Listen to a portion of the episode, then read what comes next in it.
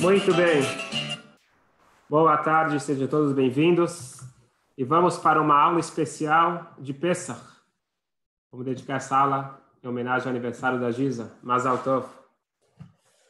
E não sei se vocês conhecem, mas Yuli Edelstein é um famoso político em Israel. Ele foi ministro em três gestões diferentes, foi um membro muito ativo no Knesset. Mas eu queria contar para vocês a história dele. Ele nasceu na antiga União Soviética, hoje Ucrânia,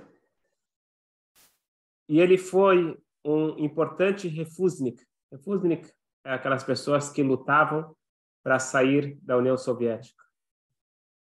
Em 1984, ele foi preso. Ele, junto com outros professores de Ivrit, que eram os chamados os sionistas, perseguidos pelo, pelos russos, em 19 de dezembro, Yudi Elstein, depois de três meses numa solitária, trouxeram ele para o julgamento.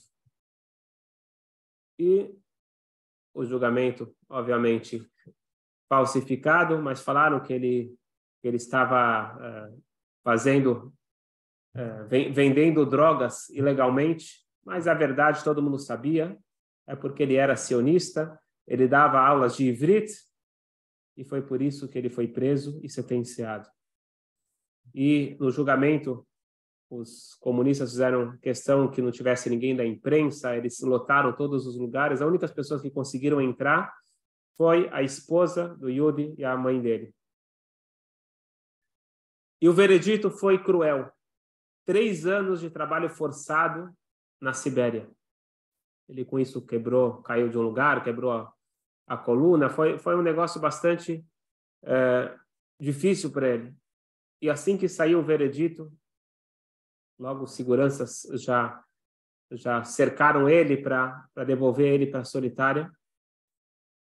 Mas o Yuli ele conseguiu colocar a cabeça para fora e fazer uma pergunta, gritar algo para sua esposa. Ele, vamos lembrar que ele já não via sua esposa há meses. Ele não sabia se ele veria ela no futuro. Mas tinha uma coisa que estava incomodando ele. Tânia, qual vela é hoje à noite? E Tânia fica assustada, sem saber o que fazer. Ela mostra com os dedos duas. Era Hanukkah. E Yuri queria saber quantas velas se acendia naquela noite. E naquela noite, na prisão soviética, Yuli ele conseguiu de alguma forma ele acendeu dois fósforos e ele deixou aceso até que começou a queimar os seus dedos. Ele não sabe se ele cumpriu a mitzvah de acender as velas de Hanukkah. Mas uma coisa ele sabia, que um pouco de luz é o suficiente para afastar muita escuridão. Isto é liberdade. Entender que dois fósforos são mais fortes que todo o império soviético. Liberdade significa o entendimento claro de eu estar apegado ao bem, me elevar um pouco mais e entender que o bem é verdadeiro e o mal é falso. A luz prevalece sobre a escuridão. E esta que é a grande ideia de Pesach. Nós podemos sentar na noite do Seder e fazer uma lembrança do passado. Nossos antepassados comeram. Isso não é relevante para mim, para vocês, para ninguém. Nós precisamos entender qual que é a mensagem de Pesach para nós hoje. Como que eu posso me sentir livre? Obviamente, tem as mensagens que todo mundo já ouviu falar, poucos incorporaram no dia a dia. Liberdade é conseguir falar não para o vício de segurar o celular o tempo todo e assim por diante. Mas eu queria analisar com vocês hoje algo que Qualquer pessoa que lê história de Pesach não tem como não se perguntar. Isso é algo que chama atenção. Por quê e como Moshe Rabbeinu mente? Como pode ser? E não só Moshe Rabbeinu, Deus orienta Moshe a mentir. Todo mundo que lê história, desde o início, sabe que Moshe Rabbeinu está barganhando com o faraó. Faraó, eu preciso de três dias, só isso. Deixa o povo sair por três dias. E o faraó não deixa, depois começa aquela argumentação, tá bom, pode ir só os homens, não quero só os homens, eu quero todo mundo. Então vai... E o tempo todo, Moshe Rabbeinu, ele volta com a mesma retórica. Três dias, o que, que te importa? Dá três dias. Nós sabemos o final da história. O final da história foi que o faraó implorou para o povo ir embora. Está escrito que o faraó ele saiu de pijama. No meio da noite, o faraó, na morte dos primogênitos, o faraó chegou. Cadê Moshe? Cadê Aaron? Porque Moshe e Aaron já tinham dito que não voltariam ao palácio. Ele implora, por favor, vai embora, vai embora. Então o povo não fugiu. O povo saiu por pedido do faraó. Mas o que está escrito na Torá? Que Baraham, que o povo fugiu. Está muito estranha essa história. Primeiro que Moshe Rabbeinu ele mente. Deus fala para Moshe Rabbeinu mentir. O povo sai correndo. Sai correndo do quê? Afinal, foi, foi Moshe Rabbeinu que mandou eles embora. E, e até interessante que, se você ver a história, também não faz sentido. Está escrito que Moshe Rabbeinu pediu para três dias. O faraó falou não, vai embora, não volta nunca mais. Vocês estão trazendo, estão acabando com meu meu povo, acabando com meu país. E o povo sai. Depois de sete dias, o faraó está lá perseguindo e querendo matar ou querendo trazer de volta o povo. O que aconteceu exatamente? O faraó, será que ele mudou de ideia? Então, nossos sábios dizem o seguinte: o faraó falou, vai embora vai embora para três dias. E de tanto que o faraó desconfiava, ele mandou espiões, mandou os seus homens infiltrados junto com o povo. Passaram-se três dias e nada de planos de retornar. Continuaram o caminho. Esses homens, eles voltam para o faraó e falam, faraó, sinto informar, mas eles não estão voltando. Eles continuaram o caminho. E aí o faraó se organiza e começa a perseguir o povo. O que, que foi que o faraó ele percebeu? Ele está me fazendo de bobo. Eu percebi que é um ano que ele está me enganando.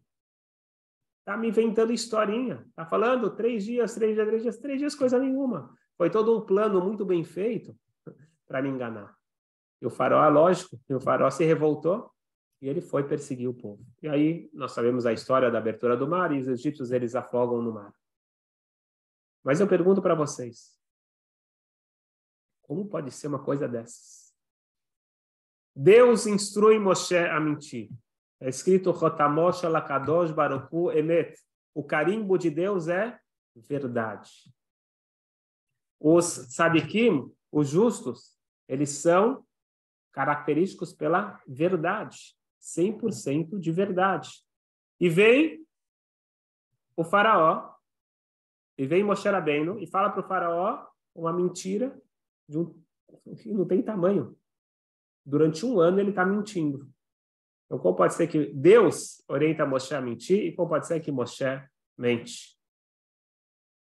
E a pergunta é, vamos dizer que não tinha outra, você vai falar que em situações de emergência você precisa mentir. Mas só um segundo, Deus ele precisa disso? Deus ele não pode resolver de outra forma? Deus ele trouxe todas as pragas. Fala a verdade. Pronto. Tira o povo com orgulho. Vai lá, traz uma praga mais forte ainda que as dez pragas, faz alguma coisa e tira o povo de uma forma honrosa. E não desse jeito, sair correndo. Tem que ter alguma coisa muito mais profunda aqui. E não tem como você passar Pesach sem entender, porque aqui se encontra a essência de Pesach e como comemorar Pesach nos dias de hoje. Tem aqueles que dizem, sabe por que saíram correndo? Porque quem mente, ele quer logo fugir para escapar. Então, realmente, os, os judeus estavam se sentindo numa situação incomodados, porque eles estavam mentindo e eles sabiam que, na verdade, porque o povo sabia que eles não estavam saindo por três dias. E por isso eles saem correndo. Mas com certeza não podemos ter uma leitura superficial, falar que Deus mentiu, Moshe mentiu. Tem algo muito mais profundo aqui, e aqui está a essência desse grande dia. O Al-Shir, ele recebe, um dos comentaristas da Torá, ele recebe inclusive o título Al-Shir HaKadosh, o sagrado Al-Shir. Ele traz uma coisa muito interessante, analisando a psicologia humana e falando sobre, que, sobre como Deus se comporta conosco. Deus, ele não pede mais do que a pessoa consegue. Às vezes um patrão, ele pode pedir algo do seu funcionário, ele pode estar equivocado, pedir uma coisa que o funcionário não tem condições. Agora Deus ele não é.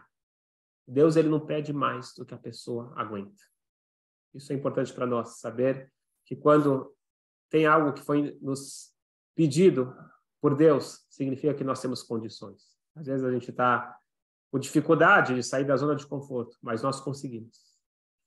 Deus sabia que Faraó não consegue libertar milhões de pessoas. Vamos lembrar que era estimado em 500, 15 eh, milhões, 15 milhões de pessoas. Vamos dizer que você vai tirar as crianças, as mulheres, mas ele tinha milhões de escravos. Sabe o que quer dizer isso?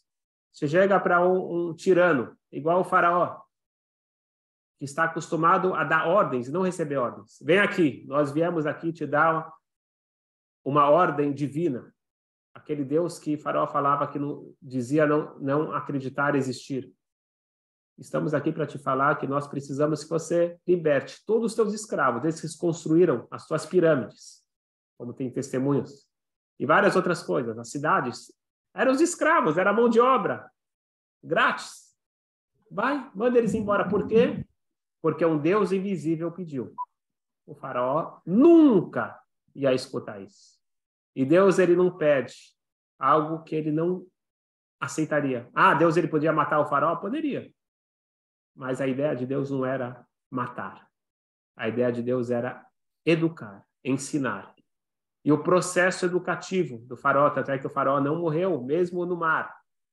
A ideia era educar o símbolo do poder do mal. E esta educação foi um curso intensivo de três módulos. Já explicamos anos passados que as dez pragas foi, um curso dividido em três módulos de Tzah, Hadash, Bachal. Você vai ver na Haggadah, é dividido as, as pragas em, em três para provar que Deus existe, provar que Deus ele sim está ligado com a Terra e que Deus sim se importa com tudo que acontece aqui. Era um curso onde o faraó ele foi entendendo, tanto é que você vai ver nas pragas, Deus, ele, em dado momento ele fala, ah, esse é o dedo de Deus. Ele começa a perceber e começa a evoluir espiritualmente. E para isso, você tem que falar com alguém na língua que ele entende. Você tem que pedir para ele algo que seja possível ele concordar. A ideia aqui não era mentir. A ideia aqui era pedir o que é possível para o faraó.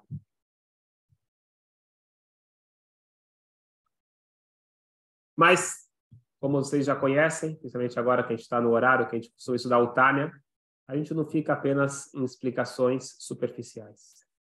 Vale a pena sempre se aprofundar e pegar a Hassidu do Tânia e entender tem mais de profundo, porque afinal das contas, a saída do Egito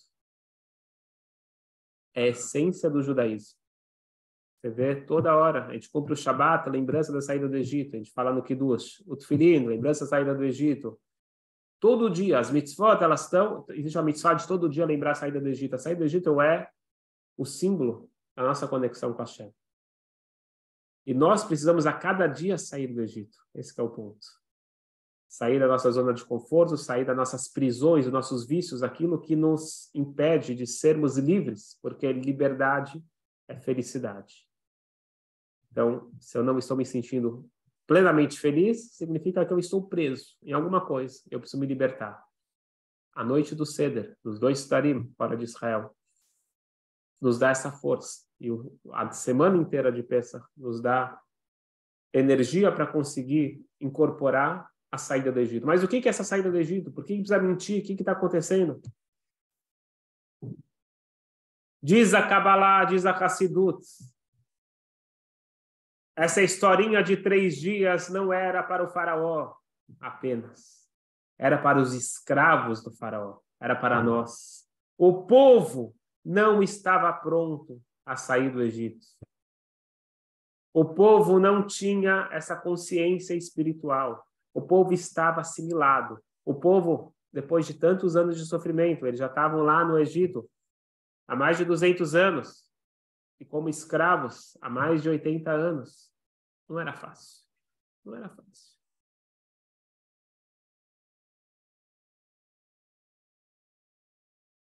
A cultura deles tinha se perdido. A essência estava intacta. Filhos de Abraham, Yitzhak e Jacob. Mas a, o conhecimento, o comportamento já era igual dos egípcios. E chegar para eles e falar: vamos para um lugar desconhecido, para fazer algo desconhecido. Pensa cada um de nós, se a gente consegue sair da nossa zona de conforto. Vendo agora o que aconteceu na Ucrânia, foi difícil as pessoas abandonarem as suas casas. Foi depois quando ficou muito complicado. Durante o Holocausto e assim por diante. As pessoas têm dificuldade de sair, ainda mais para o local desconhecido. Pode ser que o faraó ia falar para o povo: vá embora. E o povo vai falar: eu quero ficar. Fato é que 80% quis ficar e ficou. E morreu durante a praga da escuridão. Esses 20 que saíram foi com muito esforço. E foi só com essa história de três dias. O que quer dizer história dos três dias? Significa dê um pequeno passo, mesmo que você mesmo que você não sabe que você vai chegar até o final. Sabe quando eu tenho uma maratona ou qualquer outra outro desafio, corrida pela vida? Eu não vou chegar até o final, então não vou nem começar. Não. Dê o primeiro passo. Você consegue três dias? Vamos três dias. Eles saíram correndo, diz a Kabbalah, eles não saíram correndo dos egípcios, eles saíram correndo deles mesmos. Tem vezes na vida que a gente precisa tomar uma atitude, escapar daquele Yetzerará, daquela aquele instinto negativo que quer me colocar para baixo. Escuta uma história fascinante. Nossos sábios não têm vergonha de escrever falhas, escrever tentações, porque nós somos seres humanos. Tem religiões, crenças que escrevem só fábulas lindas. A Torá está cheio de defeitos, mostrando que nós somos seres humanos e nós precisamos reconhecer e às vezes tem que fugir. O Amram Hassida, o Talmud conta que tinha um rabino chamado Amram, que ele era um Hassid. Um Hassid é aquela pessoa que faz mais do que obrigação, aquela pessoa que é realmente devota a Hashem. E na cidade dele aconteceu, infelizmente, como acontecia muito naquela época, onde que bandidos capturaram Yehudim e eles iam nas cidades grandes pedir o resgate. E aconteceu que chegaram nessa cidade com um grupo de meninas que eles tinham, que eles tinham uh, sequestrado e a comunidade, apesar de não ter muitos recursos, se juntou, uma grande mitzvah, resgatar prisioneiros, e resgatou essas moças. Agora, um monte de moças, aonde que iam acomodar essas moças? Moças solteiras, a gente sabe que existe uma proibição de você ficar a sós com, com, com alguém que não seja uh, da sua família, então falaram, vamos colocar na casa do Hassid, Rabamram Hassida. Então ele é um grande Hassid, uma pessoa que a gente não tem, não tem, não tem perigo. Então ele morava numa casa de dois andares, colocaram no segundo andar todas as moças. E o rabino ficava no andar de baixo. Mas, para não ter erro, tinha uma escada muito pesada que conectava os dois andares. Uma escada móvel. Essa escada precisava de 10 pessoas para empurrar a escada. Então eles juntaram 10 pessoas, empurraram a escada para não ter conexão e só na hora que elas iam, iam conseguir alguma forma de enviar essas moças de volta para o seu país de origem, eles iam colocar de volta aquela escada. É escrito que o Rav Amram, ele estava no andar de baixo, ele estava estudando o Torá, e de repente ele olha para cima, e uma das moças passou, e bem naquela hora brilhou um raio de sol sobre ela, e o Yetzerará, o instinto negativo do Rav Amram, ficou muito forte. Ficou tão quente a ponto que ele conseguiu, sozinho, empurrar aquela escada que precisava de 10 pessoas para empurrar.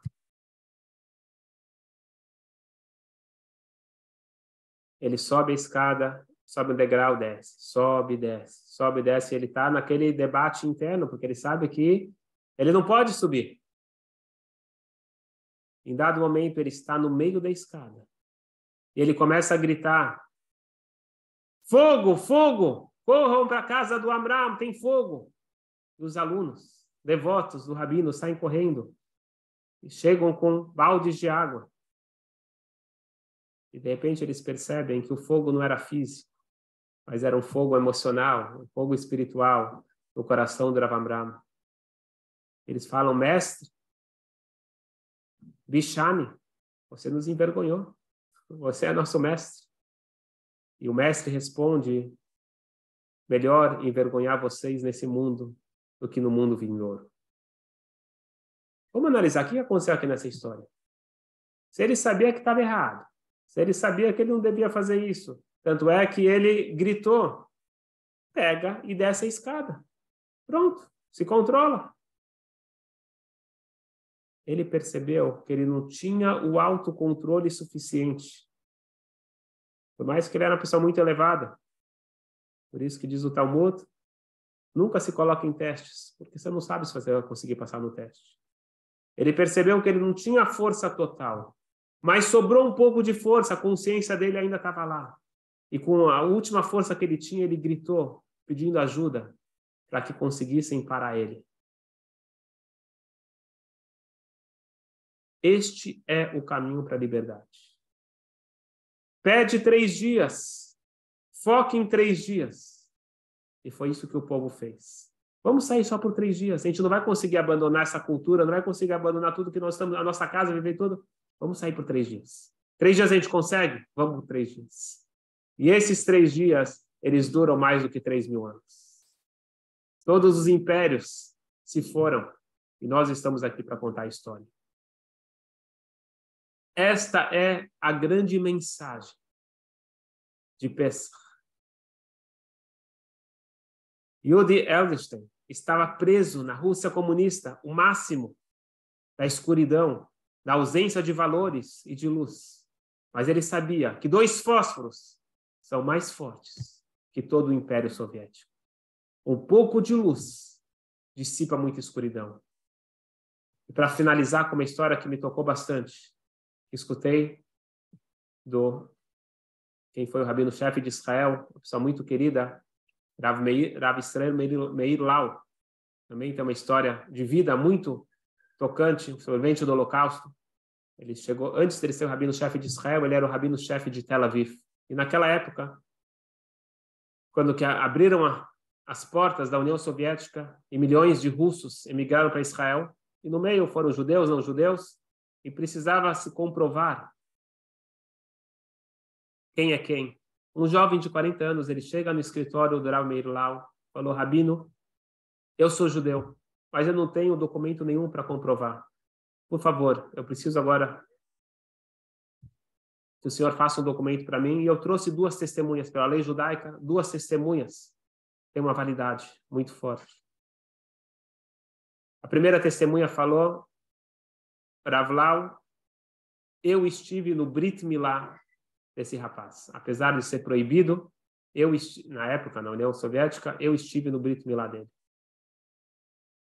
E depois, a segunda pessoa, um Hassid, barba longa, também imigrante da Rússia, ele falou, Ravlau, eu vou lhe contar uma história e o senhor tire as suas próprias conclusões. A mãe desse rapaz é uma médica que trabalha no hospital público na Rússia. Ela é uma comunista.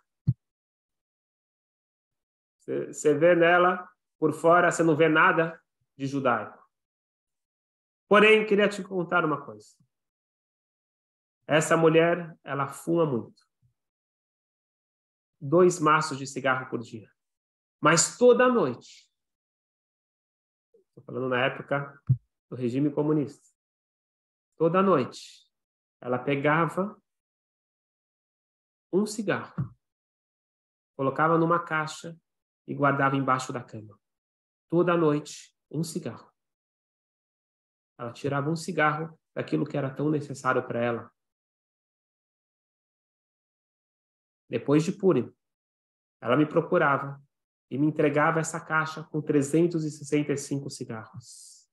Eu vendia no mercado negro, trocava e comprava dois quilos de farinha para fazer matzot para ela. É isso que eu tenho para falar sobre ela.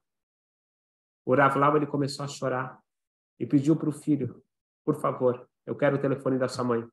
Naquela época era muito difícil uh, conseguir ligar, tentou várias vezes, cair até que finalmente ele conseguiu falar com essa senhora e falou, doutora, quero lhe falar uma coisa. Eu comemoro o Pesach uma vez por ano. Você comemorou o Pesach 365 noites por ano. Meus parabéns. Meus amigos, matzá nós comemos em Pesach, mas liberdade nós precisamos todos os dias.